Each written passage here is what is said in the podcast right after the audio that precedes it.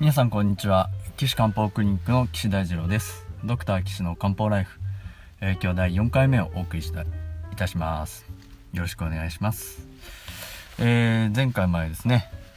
まああのうまくいかないシリーズっていうことで何回2回お話しさせてもらったんですけどまああんまり うまくいかない話してもあれなんですけどでもそれはね本当にそれがうまくいってないのかどうかっていうことも考えなきゃいけないなっていうことがあってでそれどういうことかっていうと一生懸命治療して治療して頑張ってやっていろいろ考えてる薬も変えたりしてねやってるんですやってもなかなか良くならないんだけどでもそれって本当に良くなってないだけなのかなっていうことは僕らいつも考えながら見てます。いやこれあのあのー、自己防衛とかそういうんじゃなくてあの病気になるにあたってですね、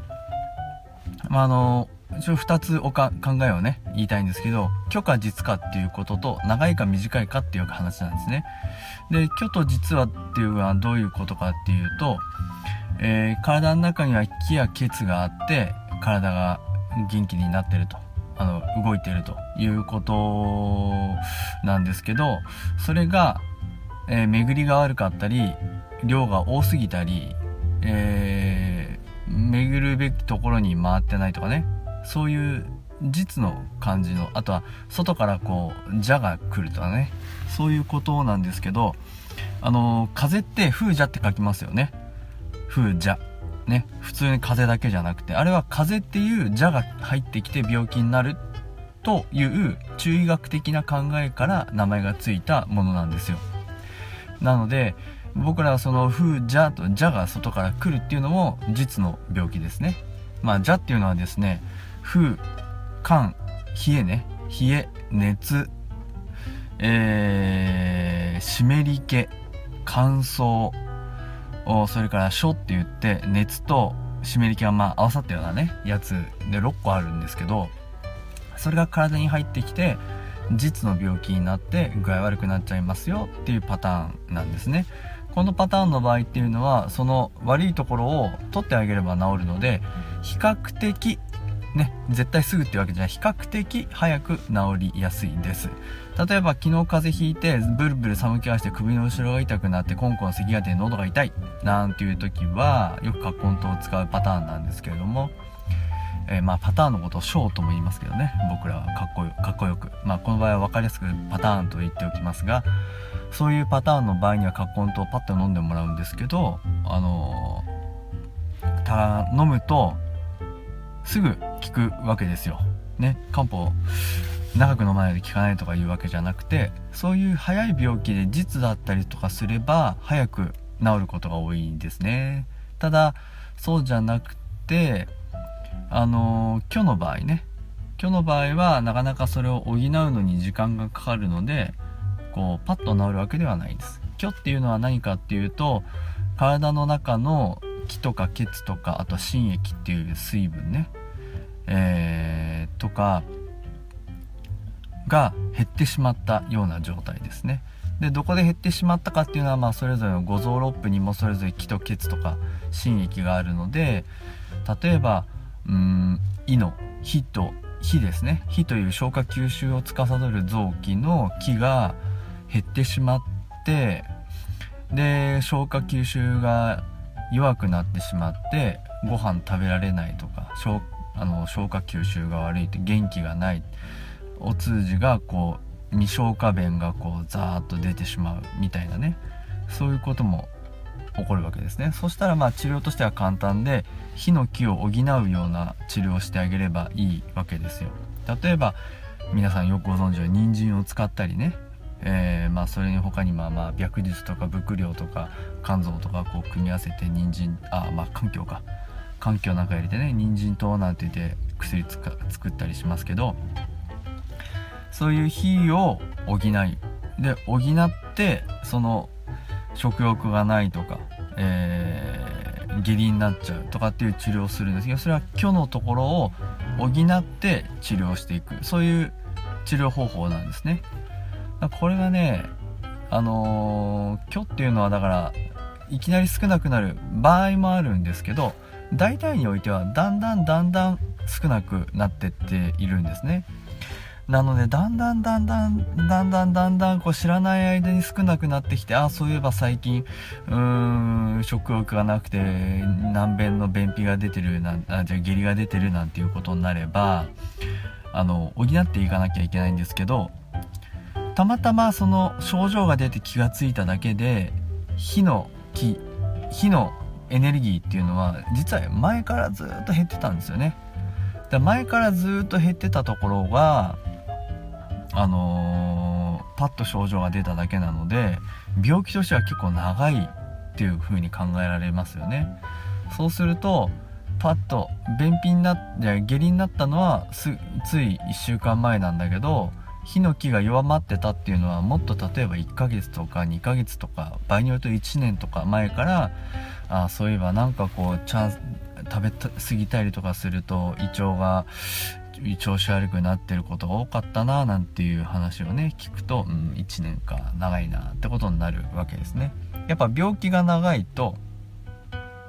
治るのも遅いので遅いっていうか時間かかるんですね。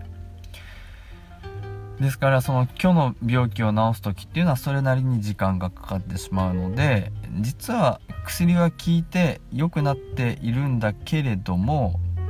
なんか治ってないっていう風に見えちゃうっていう風に考えられますよねやっぱりね。そうしたらまあちょっと頑張ってなんとかさまああの今ちょっとパッと見ねあのうまくいってないような気がしますけど実はそうじゃなくてあの時間かかるんだと。あのそういうことをですね患者さんにも説明して自分にもあの言い聞かせて、うん、ここは頑張って耐えるべきところなんだぞという感じでねあの治療していくことは多いですね。で今の話の中でも出てきましたけど病気が早いか遅いかっていうのをねやっぱりあのー、遅い方が時間かかるんですよねやっぱり治るのにね。それを今も言ったように気がついたけどずっと前からあったような場合もあるし病気ってあの一日一日の積み重ねなんですよ。あの悪いところがちょっとずつ悪くなってちょっとずつ悪くなってちょっとずつ悪くなってその悪くなったのがまた違うところに波及したりするんですよね。あの引用五行説って言って僕らあの体を5つに分けて考えたりしてるんですけどそれは木火土火っていうのは火ね。火土、えー、金。金属の金。であと水なんてね。あの前あの戦隊もので真剣ジャーっていうあの 戦隊ものがあってあのとちょうど松坂桃李君がレッドをやってた時代ですけどあの時はですね顔に漢字が書いてあるっていう設定でそれが木下土温水みたいなね。まああの土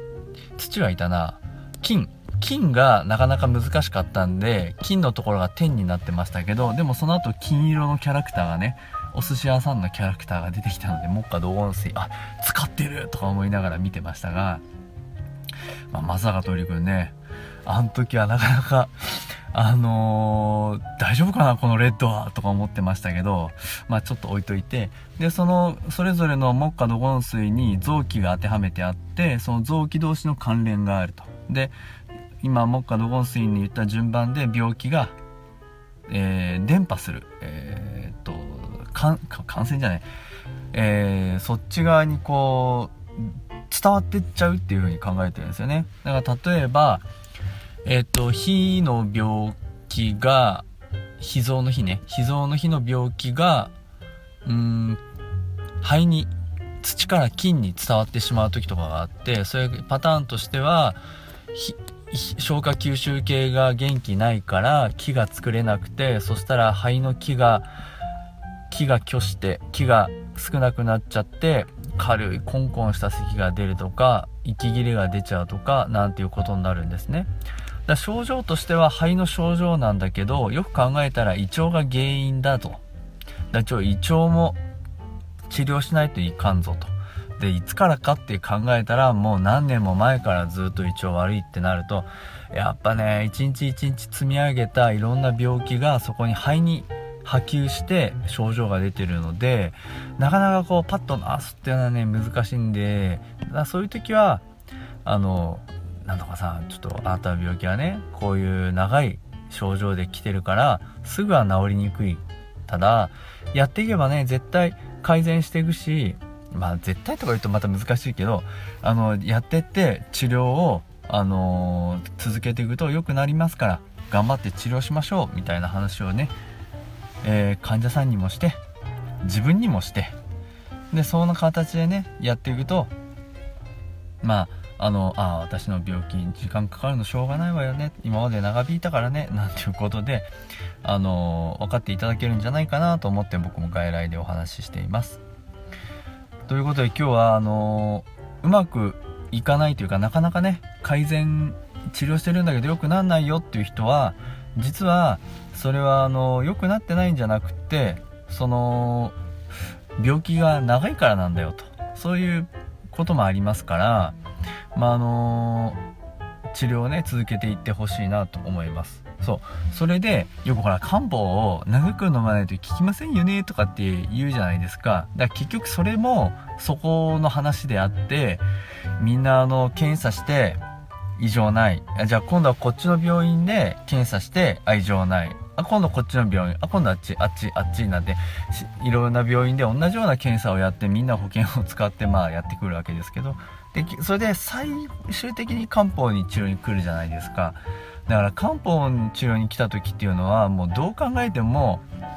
まあ負け戦とは言いませんけどもう長くかかった病気をね何とかしてくれって言われてるんでそりゃあね長い時間かかった病気は治療にも長くかかるわけですよ。ねそうすると結果として漢方薬で治療してる人はみんな長くかかる人ばっかりっていう状態になるので漢方はあの長長く飲まないと効かないみたいな都市伝説がね生まれてしまったというふうに考えられるのでその辺は皆さん誤解ないようにね何かしらちょっとずつ変化は起こってきてますのでそれを見逃さない脈とかねベロとかね。でそれであ聞いてますねと。か、うん、自分でもお医者さんもあこれはちょっと変えた方が良さそうだなみたいな判断をしてますからその点はね長く効かないからもう行かないみたいなんじゃなくて頑張って一生懸命治療していった方がいいんじゃないかなと思います。ということで今日もまたああまりうまくいかなかった時の話になってしまいましたがあこういう話をすることで皆さんもね漢方治療ってお医者さんどんな風に考えながら治療してるのかななんていうことはね分かってもらえるんじゃないかなと思います。ということでえー、今日はこの辺で終わりにしたいと思います。この番組では皆さんの体のお悩みをですね、解決する、したいと思ってますので、あの、質問がある方はですね、岸漢方クリニックのホームページからお問い合わせをしていただければありがたいです。URL は高崎漢方 .jind.com です。